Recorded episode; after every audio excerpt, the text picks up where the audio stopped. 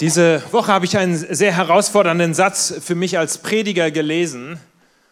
Und zwar einen Satz, den ein Kommunikator gesagt hat, der versucht hat, Prediger zu unterrichten. Und der sagte, Prediger, also auf Englisch gesagt, Preachers don't just feed the sheep, but create a hunger in the room. Prediger füttert nicht nur die Schafe, sondern kreiert einen Hunger im Raum. Und die ganze Woche habe ich mich gefragt, wie macht man das eigentlich? Ich bin gewohnt, als Prediger zu kommen und die Bibel aufzuschlagen und irgendwie zu versuchen, geistliche Nahrung aus dem Wort Gottes weiterzugeben, um damit geistliche Nahrungsspeise zu geben. Aber wie kreiert man eigentlich in den Zuhörern einen Hunger für mehr? Der nicht nur im Rahmen eines Gottesdienstes erlebt wird, sondern der eigentlich das Leben durchdringt. Hunger nach mehr Geist Gottes. Wir reden in diesen Tagen und in diesen Wochen über die Apostelgeschichte und die Apostelgeschichte ist die Geschichte davon, wie Gott seinen Geist hineingegeben hat in diese Welt. Und viele von euch haben diese Botschaft schon so häufig gehört, dass Gott nicht mehr im Tempel wohnt, oder in der Stiftshütte wie im Alten Testament, sondern dass im Neuen Testament wir davon lesen, dass Gottes Geist hineinkommt in Menschen. Sie erfüllt werden mit seinem Geist. Aber wie kreiert man eigentlich Hunger, dass das nicht nur eine theoretische Wahrheit ist oder eine theologische Aussage oder etwas, was die Prediger im Gottesdienst vorne kommunizieren, sondern was wirklich auch Teil deines und meines Alltags ist, dass wir hungrig sind nach Gott und nach seinem Geist. Und ich sage das ganz bewusst auch zu solchen unter uns, die sagen, also ich bin eigentlich nicht so religiös oder nicht so spirituell oder mit Pfingsten kann ich auch nicht so viel anfangen. Wenn ich das richtig verstehe, was die Bibel sagt, dann ist das nicht nur etwas für die Frommen, nicht nur etwas für die Religiösen unter uns, sondern hat Gott uns eigentlich geschaffen als Kreaturen, die Hunger haben, nicht nur nach Brot und nach Essen, das wir physisch zu uns nehmen, sondern auch nach etwas, was wir für unsere Seele konsumieren. Ich weiß nicht, ob mir das heute gelingt, in, im Rahmen dieser Predigt nicht nur, nicht nur zu füttern, sondern einen Hunger zu kreieren nach mehr Geist Gottes in eurem Leben, nach mehr Geist Gottes in eurem Alltag. Aber ich werde es äh, probieren. Wir haben eben in der Schriftlesung etwas gehört aus der Pfingstpredigt. Ich habe diese Predigt überschrieben mit Freimütigkeit. Und ich will einsteigen, indem ich äh, euch erzähle, wie ich vor zwei Wochen ein Leiterschaftstraining gemacht habe mit der Überschrift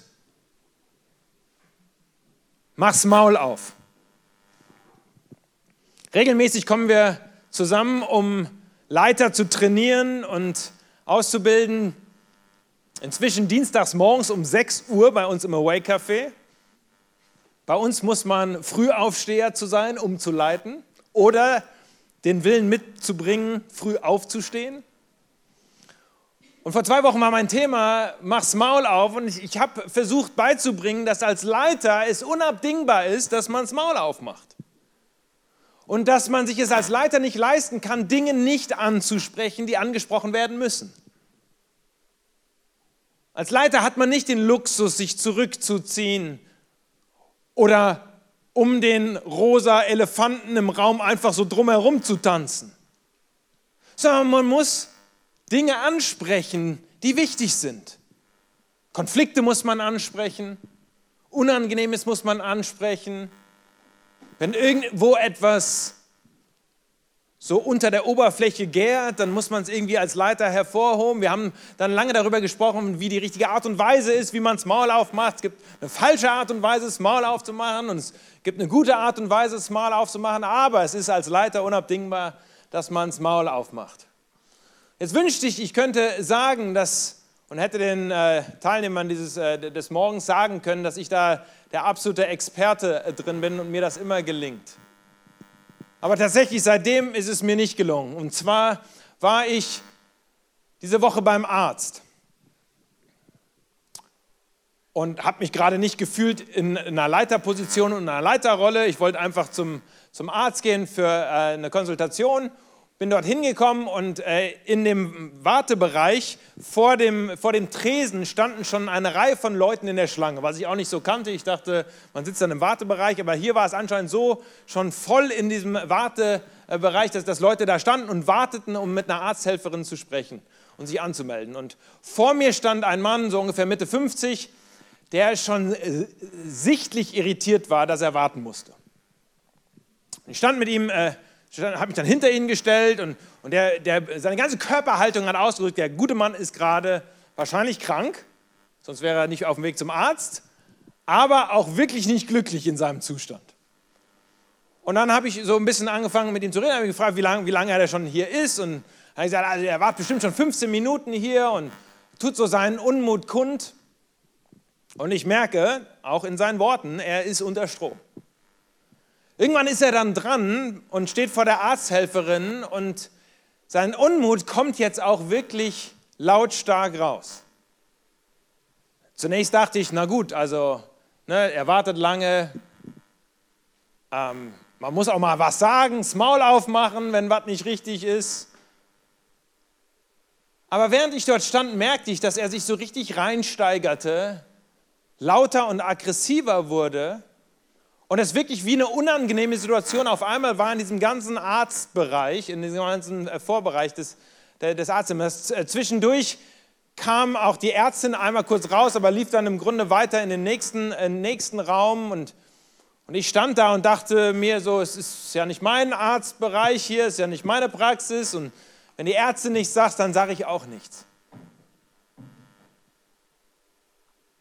Aber als ich später nach Hause gegangen bin, äh, habe ich mich richtig über mich selbst geärgert. Weil Mann redet so nicht mit einer Frau. Mann mit Doppel-N geschrieben. Und ich habe mich wirklich über mich selbst geärgert, denn ich hätte, obwohl ich dann nur auch Besucher war in der Praxis, hätte eigens Maul aufmachen müssen und sagen müssen, hör mal, mein Lieber, so redet man nicht. Ich weiß nicht, ob euch das auch schon mal so ging, dass ihr irgendwie in einer Situation drin wart und ihr hättet eigentlich was sagen sollen. Aber ihr habt es nicht.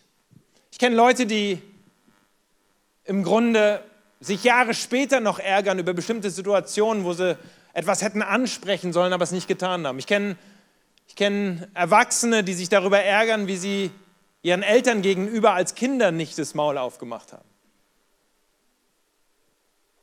Oder vielleicht gegenüber dem Chef auf der Arbeit. Man hätte es eigentlich mal ansprechen müssen, dass hier was nicht richtig ist. Aber irgendwie hat man zurückgehalten. Oder mit einem Partner, einer Partnerin, mit einem besten Freund oder einer besten Freundin. Ich habe gerade die Memoiren von der Tara Westover gelesen, äh, die ein Buch geschrieben hat, das in New York auf der Bestsellerliste ist. Educated heißt das. Und sie beschreibt in ihrem, ihrem Buch, wie sie aufgewachsen ist in den Bergen von Idaho und äh, im Grunde in so einer fundamentalistischen äh, Mormonenfamilie ganz abgeschieden. Ihre Eltern haben ihr nicht erlaubt, in die Schule zu gehen und sie hatte einen älteren Bruder, der sie im Grunde unterdrückt hat und der sie auch regelmäßig irgendwie körperlich angegangen ist. Und in ihren Memoiren schreibt sie folgenden Satz, ich habe meine Eltern nicht konfrontiert, weil meine größte Angst darin bestand, dass sie genau Bescheid wissen und nichts dagegen getan haben. Jahre später ärgert sie sich noch und beschreibt, wie sie Angst hatte, etwas zu konfrontieren, weil sie nicht sicher war, ob ihre Eltern das vielleicht nicht auch so gesehen hatten und dann eben nicht drauf reagiert hatten. Eine Person, die wir in der Bibel so biografisch etwas näher kennenlernen, ist, ist Petrus. Und wer Petrus kennt und seine Biografie und seine Geschichte kennt, der weiß, dass er eigentlich auch so ein Leitertyp war, der ab und zu mal das Maul aufgemacht hat. Aber dass es da diese eine Szene gibt, in dem der große Leiter Petrus nicht das Maul aufkriegt. Die Szene vor der Kreuzigung, als er in diesem Innenhof steht und er gefragt wird, bist du nicht auch einer von diesen Jüngern, die zu Jesus gehören? Und wenn es irgendwo eine Glanzstunde hätte geben können für ihn als Frontrunner, dann wäre es dieser Augenblick gewesen. Während alle anderen Jünger weggerannt sind, Petrus da geblieben ist, hätte er das Maul aufmachen können und stattdessen hat er gekniffen. Nein, ich bin keiner von den Jüngern. Johannes 18, Vers 25. Simon Petrus stand da, wärmte sich am Feuer, da wurde er angesprochen, bist du nicht auch so einer von denen? Er leugnete aber und sprach, ich bin's nicht. So, wir sind in guter Gesellschaft, wenn wir das auch nicht immer so hinkriegen. Und umso erstaunlicher ist es dann, was wir lesen und eben gehört haben in der Schriftlesung aus Apostelgeschichte Kapitel 2. Ich weiß nicht, ob ihr das so schnell mitdenken und mithören konntet, was wir da gehört haben eben schon. Aus Apostelgeschichte Kapitel 2, das große Kapitel mit dem Pfingstereignis. Die Gemeinde wird erfüllt in Jerusalem vom Geist Gottes, der über sie kommt. Und dann steht da einer auf, nämlich der gleiche Mann, der Jesus verleugnet hat, Petrus, und greift zum Wort. Ich lese uns einfach nochmal diese Verse vor. Da trat Petrus nach diesem Pfingsterlebnis auf, mit den Elfen auf. Er erhob seine Stimme und redete zu, redete zu ihnen, ihr jüdischen Männer und alle, die ihr in Jerusalem wohnt, lasst es euch erklären und hört auf meine Worte. Denn die hier versammelt sind, die sind nicht betrunken, wie ihr meint. Es ist ja erst die dritte Stunde am Tag sondern dieses ist, was durch den Propheten Joel vorausgesagt wird. Und dann zitiert er aus dem Alten Testament und sagt, Gott hat vorbereitet, dass es einen Tag geben wird, wo auf einmal er seinen Geist ausgießen wird. Junge Männer werden anfangen und neue Visionen haben. Eure Ältesten werden Träume haben auf einmal, wenn der Geist Gottes ausgegossen wird hinein in Menschen, wird wieder eine Perspektive für die Zukunft hineinkommen. Es werden Wunder passieren. Und es soll geschehen, jeder, der den Namen des Herrn anruft, wird gerettet werden. Große Pfingstpredigt des Petrus. Die bedeutendste Predigt wahrscheinlich, die wir überliefert haben im Neuen Testament nach der Bergpredigt von Jesus, die große Pfingstpredigt von Petrus. Und wenn man sich die genauer anschaut, dann ist eigentlich alles verkehrt an dieser Predigt und an diesem Ort, was man sich überhaupt nur so vorstellen kann. Ich habe es mal aufgeschrieben für uns. Falsche Person, falscher Ort und falsche Art und Weise. Falsche Person, ein einfacher Fischer, der Jesus verleugnet hatte, wird auf einmal zum Sprachrohr der Botschaft von Gott. Und das an einem Ort, der eigentlich der total verkehrte Ort war.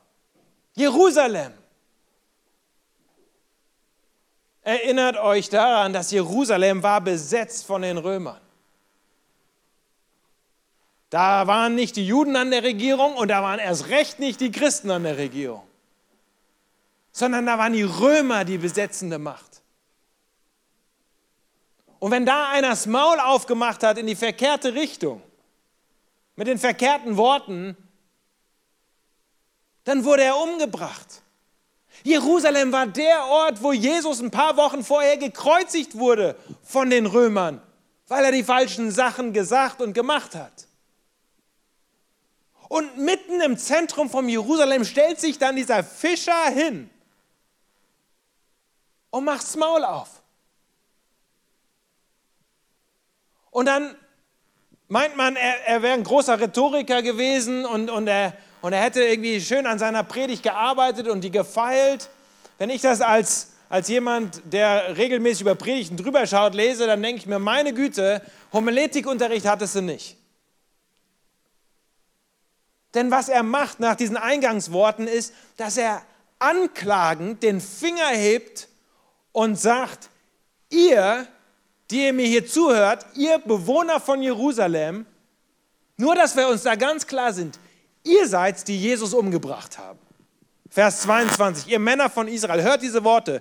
Jesus von Nazareth, von Gott unter euch, ausgewiesen durch mächtige Taten und Wunder und Zeichen, die Gott durch ihn in eurer Mitte getan hat, wie er selbst, wie er selbst ist. Diesen Mann, der durch Gottes Ratschluss und Vorsehung dahingegeben war, habt ihr durch die Hand der Ungerechten ans Kreuz geschlagen und umgebracht. Also wenn man was macht als Prediger oder nicht machen darf als Prediger, ist, ist seine Zuhörer anklagen. Man, man soll eben die Wahrheit kommunizieren, aber, aber man darf sie nicht auswatschen. Und was macht Petrus? Mitten in Jerusalem stellt er sich als einfacher Fischermann hin und sagt, übrigens, ihr habt Christus ans Kreuz gebracht. Ihr seid ein Mörder. Ich habe keine Ahnung, wie es zu dieser Szene gekommen ist. Außer, dass Gott auf wundersame Weise diesen Ort, diesen Zeitpunkt und diese Worte benutzt hat, um zu kommunizieren. Am Ende der Predigt heißt es, dass es sie alle traf, mitten rein ins Herz. Da war keiner, der nicht angerührt war sondern alle heißt es, fragen danach, Petrus, was sollen wir tun? Was sollen wir tun? Vers 37, als sie hörten, traf sie es ins Herz und sie sagten zu Petrus und zu den anderen Aposteln, ihr Männer und Brüder, was sollen wir denn jetzt machen? Ich wünschte mir, nach meiner Predigt würden die Leute mich fragen, was soll man denn jetzt eigentlich machen, Chris? Ich wünschte, man wird auf mich danach zu kommen und sagen, ja Chris, also wir haben es jetzt gehört, hat uns ge sag uns doch jetzt einfach, was, was soll man machen?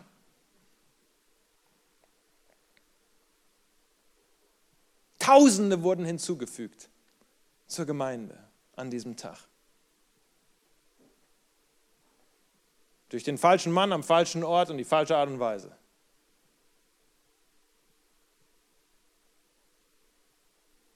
So ist das wenn Wort Gottes hineinfällt auf fruchtbaren Boden. Zur rechten Zeit kommuniziert, zur rechten Zeit gehört. Ich habe diese Predigt überschrieben mit Freimütigkeit. Das alte Lutherwort findet ihr in den neuen Bibeln, findet ihr das nicht. In der alten Lutherbibel findet ihr das Wort Freimütigkeit. Apostelgeschichte 2, Vers 29 sagt Petrus, ihr Männer, lieben Brüder, lasst mich freimütig zu euch reden. Ich will ganz frei mit euch reden. Dieses Wort Freimütigkeit besteht aus diesen zwei Worten, Freiheit und Mut. Da war auf einmal ein Mann, der stand da, der war völlig frei darin einfach rauszukommunizieren. Da war keine Menschenfurcht mehr da. Wahrscheinlich ist das so das, das Nummer eins Thema, was uns, was uns bewegt, wenn wir darüber sprechen, warum wir nicht das Maul aufmachen, warum wir Dinge nicht ansprechen, weil wir, weil wir Angst haben, wie, wie Menschen dann auf uns reagieren, wie wir dann Feedback bekommen und wie dann vielleicht gesagt wird, hör mal, das, das ist nicht gut gewesen. Petrus war, war so frei. Später in der Apostelgeschichte sagt er, wir müssen mehr gehorchen, Gott als den Menschen. Wir leben zur Ehre Gottes. Und er kann einfach so rauskommunizieren. Freiheit, wenn Menschen erfüllt werden vom Geist Gottes, dann macht sie das zutiefst frei. Frei von Ängsten. Frei von der Vergangenheit. Frei von Schuld. Frei von Furcht, was andere denken, was andere meinen. Wenn ich mir diese Szene anschaue von Petrus, dann sehe ich da einen Mann, der einfach befreit ist. Diese Woche war ich in, in London auf einer Konferenz, der Global Leadership Konferenz von Alpha. Ich weiß nicht, ob einige von euch schon mal gehört haben von, dem, von den Alpha-Kursen. Seit einigen Jahren, Nicky Gamble, ein Pastor aus England, hat die ins Leben gerufen. Er ist Pastor der HTB London, äh, Gemeinde, große Gemeindearbeit mitten in London. Und sie haben eingeladen zu, zu, einem, zu einem Global Event und äh, Leiter aus allen Denominationen zusammengerufen. Viele aus äh, der katholischen Kirche, viele Priester waren da, viele aus der anglikanischen Kirche, Evangelikale, Freikirchler, alle, Menschen, alle möglichen äh, Christen kamen dort zusammen. Und wir haben, wir haben Gottesdienste gefeiert in der Royal Albert Hall. Ich weiß nicht, ob ihr die kennt. Aber jeder, der schon mal irgendwie Musik gemacht hat oder träumt von der Royal Albert Hall und die großen Künstler treten dort auf. Und da haben wir Gottesdienste gefeiert und Tausende von Menschen kamen zusammen. Und an einem Abend bin ich etwas zu spät reingekommen.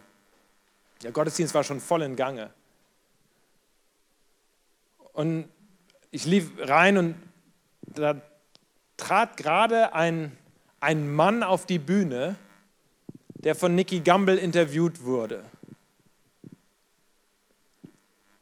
Und schon als er anfing zu reden am Mikrofon, dachte ich mir, also wie ein Redner klingt er nicht. Also der steht nicht jede Woche vor Tausenden von Leuten. Und Nicky Gamble fing ihn an zu interviewen und stellte sich heraus, dass dieser Mann, den er dort interviewte, dass das ein, ein Drogenabhängiger war, der über 20 Jahre lang auf der Straße von London gelebt hat, aber irgendwann dann recht gut gelebt hat, weil er sich aufgearbeitet hat hin zum Drogendealer. Viele Leute hatte, für die, er gearbeitet, die für ihn gearbeitet haben und Drogen verkauft haben in London. Und der dann so seine Lebensgeschichte erzählt, wie er im Grunde als Kind missbraucht worden ist und als Jugendlicher unterdrückt worden ist auf der Schule, nicht nur und unter Gangmitgliedern, sondern auch im eigenen Haushalt, der Vater ihn verprügelt hat. Wie er auf die schiefe Bahn geraten ist, selbst angefangen hat, Drogen zu konsumieren, dann angefangen hat zu dealen. Viele Leute hatte, die für ihn gearbeitet haben.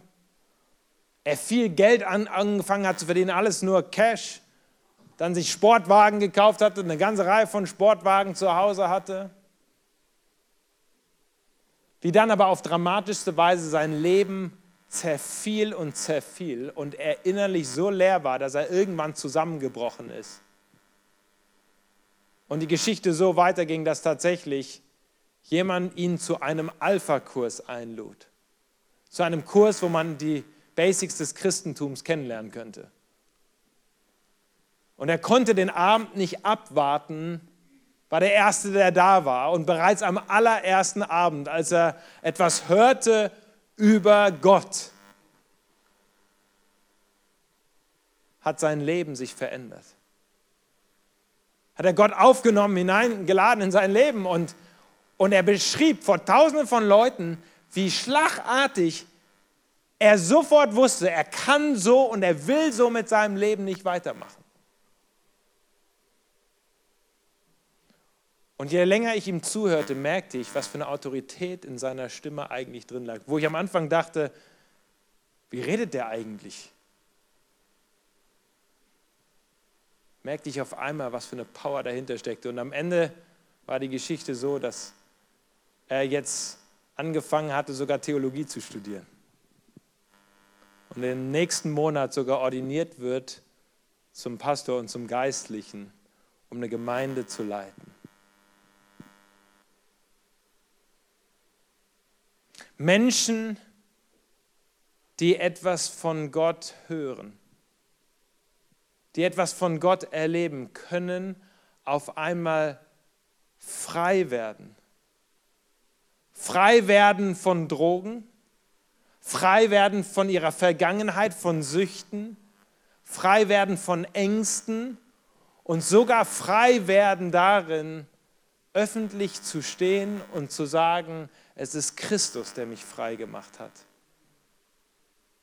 Ich bin ein neuer Mensch mit einer neuen Ausrichtung.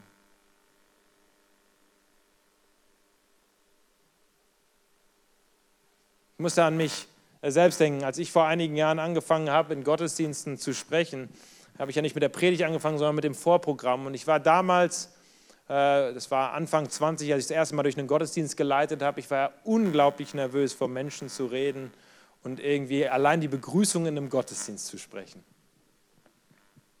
Drei Tage vorher habe ich mich schon vorbereitet und im Grunde die Nacht vorher, vor dem Sonntag nicht geschlafen, weil ich wirklich nervös war, weil ich wusste irgendwie, Gottesdienst, Gott will reden und ich bin jetzt irgendwie am Mikrofon und ich soll was sagen. Und es war eigentlich nur die Begrüßung, aber ich hatte, ich hatte selber schlotterige Knie.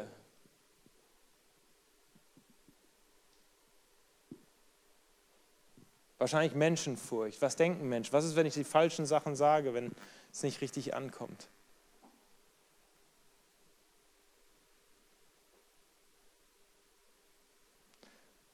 Gott kann und will uns,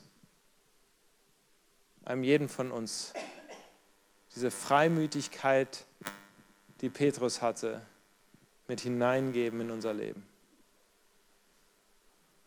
Und ich weiß nicht, was euch durch den Kopf geht, welche Situation ihr im Kopf habt, welche Personen ihr vor Augen habt, wo es gut wäre, wenn ihr mal hingeht und ein Gespräch führt, vielleicht um einen Konflikt aufzuarbeiten. Vielleicht ist der ein oder andere hier, der heute an Muttertag denkt, vielleicht sollte ich meine Mama anrufen. Aber ich habe so lange nicht mit ihr kommuniziert. Wir werden nie vergessen, wie als wir angefangen haben mit unserer Arbeit von Kirchenaktion in Mainz, der erste, der sich uns angeschlossen hat, dort auf dem Zeltplatz in Mainz, war der Winnie der eingeladen war abends ins Zelt hinein und als er den Gottesdienst miterlebt hatte, zum ersten Mal was gehört hatte wieder von Gott, er am nächsten Tag zu uns kam und gesagt hat, er hat seit 25 Jahren nicht mit seiner Mama kommuniziert, würde irgendeiner von uns mit ihm hinfahren, runter irgendwo nach Süddeutschland, damit er einen Termin hat mit der Mama. Und dann tatsächlich in der allerersten Woche von Kirche in Aktion er sich auf den Weg gemacht hat, irgendwo runtergefahren hat und keiner hatte ihm gesagt, er muss mit Mama was ins Reine bringen. Aber er hatte das Bedürfnis, da was anzusprechen. Dann angeklopft hat an der Tür im Wohnzimmer und nach 25 Jahren am Esstisch seiner Mutter wieder saß. Ich weiß nicht, was euch für Menschen durch den Kopf gehen, was für Situationen ihr vor Augen habt, aber ich weiß, dass Gott uns, uns alle den gleichen Geist geben möchte wie dem Petrus. Dass wir lernen dürfen, das Maul aufzumachen. Vielleicht kommt euch auch jemand in den Sinn, der etwas von der Liebe Gottes hören müsste. Wo ihr wisst, ihr habt jetzt schon lange in Beziehungen investiert und jetzt ist eigentlich mal an der Zeit, dass man mal Tacheles miteinander redet und dass man jemanden mal in einfachen Worten versucht, vielleicht ein bisschen stammelnd, zu erklären, was eigentlich die gute Nachricht ist.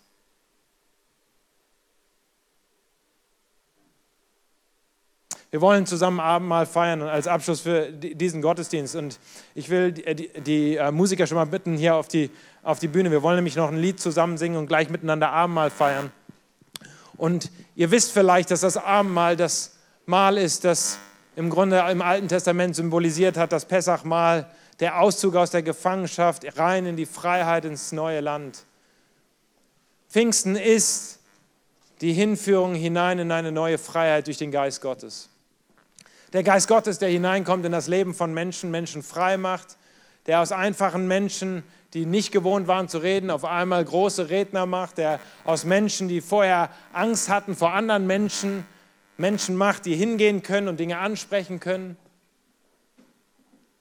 Ich möchte euch einladen, dass wir heute diesen Gottesdienst so gemeinsam miteinander abschließen, dass wir, dass wir zum Abendmahl kommen und es einnehmen als das große Geschenk Gottes. Er will uns freimütig machen, er will uns Mut geben er will uns Mut geben und er will uns frei machen. Lass mich beten. Lieber Herr, ich möchte dir danken für diesen Augenblick und für diese Stunde, die wir hier zusammen haben, um Gottesdienst zu feiern.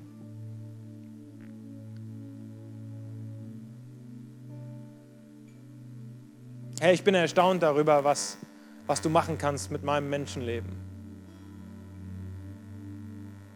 Ich bin erstaunt darüber, was du gemacht hast mit mir, Herr, der auch häufig Angst hatte, vor Menschen zu reden. Und dass ich heute stehen kann und einfach erzählen kann aus meinem Leben und aus dem Wort Gottes. Ich bin erstaunt über diesen jungen Mann, diesen Drogenabhängigen dort in London, den Dealer, der heute steht vor Tausenden und, und der vorgelesen hat, Galater 5, Vers 1, zur Freiheit hat Christus uns befreit. Und er konnte Zeugnis darüber ablegen, dass das bei ihm selbst so war.